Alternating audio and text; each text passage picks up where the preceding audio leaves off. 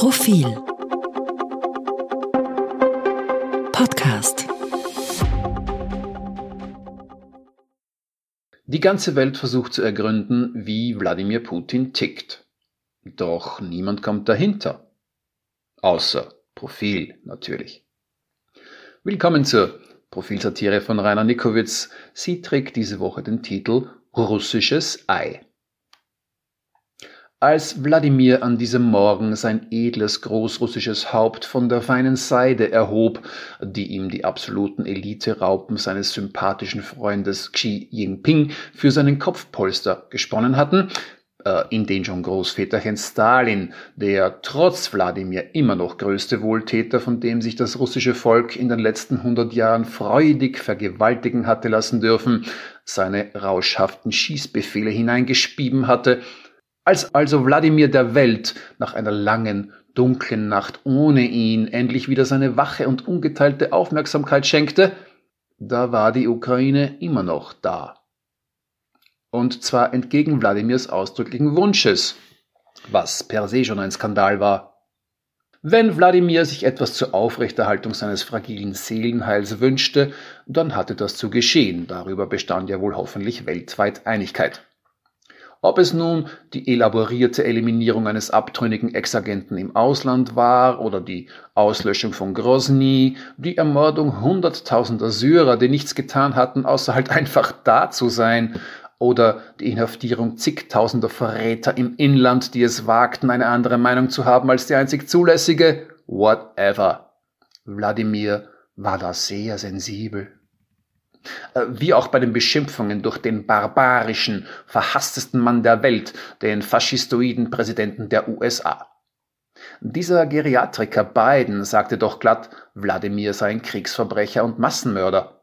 Ja, solche beispiellosen Ungeheuerlichkeiten, solche unfassbaren Brutalitäten musste sich Feingeist Wladimir gefallen lassen.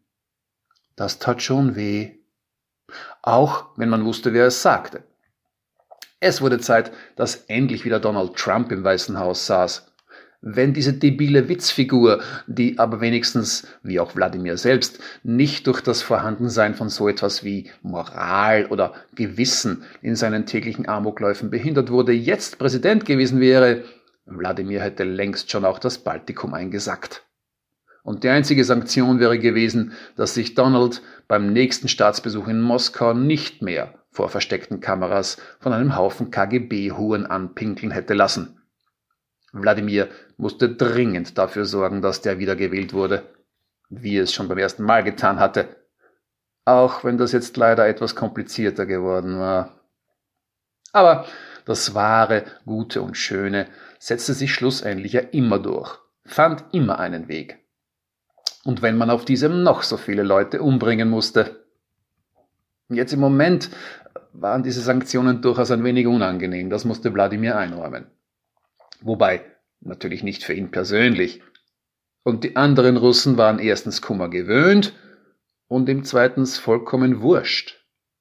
So zwang man Wladimir nicht in die Knie. Niemand zwang einen Russen in die Knie. Wobei, so ganz stimmte das auch wieder nicht. Vor ein paar Jahren hatte Wladimir einmal Medvedev direkt vor sich in die Knie gezwungen und der hatte ihm dann irrtümlich einen, äh, äh, ja. Aber das konnte er leider auch nicht. Äh, und daran konnte man wieder mal sehen, wie zerstörerisch diese andauernde schwule Propaganda der ganzen Drogensüchtigen im Westen war, wenn selbst ein starker Mann wie Medvedev davon krank wurde und beinahe einen noch viel stärkeren Mann wie Wladimir angesteckt hätte.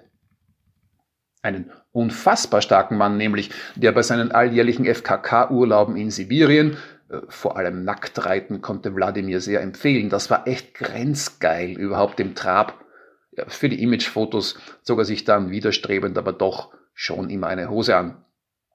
Der also dort im Baikalsee gewohnheitsmäßig reihenweise 20, ach was sage ich, 50 Kilo Hechte mit bloßen Zähnen fing. Aber trotz aller Stärke dermaßen panische Angst vor Covid hatte, dass alle Besucher durch einen Tunnel mussten, in dem sie mit Desinfektionsmittel besprüht wurden. Und selbst dann durften sie sehr, dem sehr großen Vorsitzenden, äh, der leider nicht einmal 1,70 war, Das und sein winziger Penis war natürlich mit ein Grund für seine ungeheure Selbstsicherheit, die er auch nicht hinter seinen Atomraketen verstecken musste. Sie durften ihm nicht näher als 20 Meter kommen. Darum ja auch die ständigen geschmackssicheren Inszenierungen mit leeren Hallen und grotesk riesigen Tischen, über die die ganze Welt lachte. Ja, lachte. Wladimir wusste das ganz genau. Und darum schnippte er sich jetzt auch sein Antidepressivum in den Mund, drehte sich auf die andere Seite und zog sich die Decke über den Kopf. Bevor er wieder einschlief, murmelte er noch schwach Weiter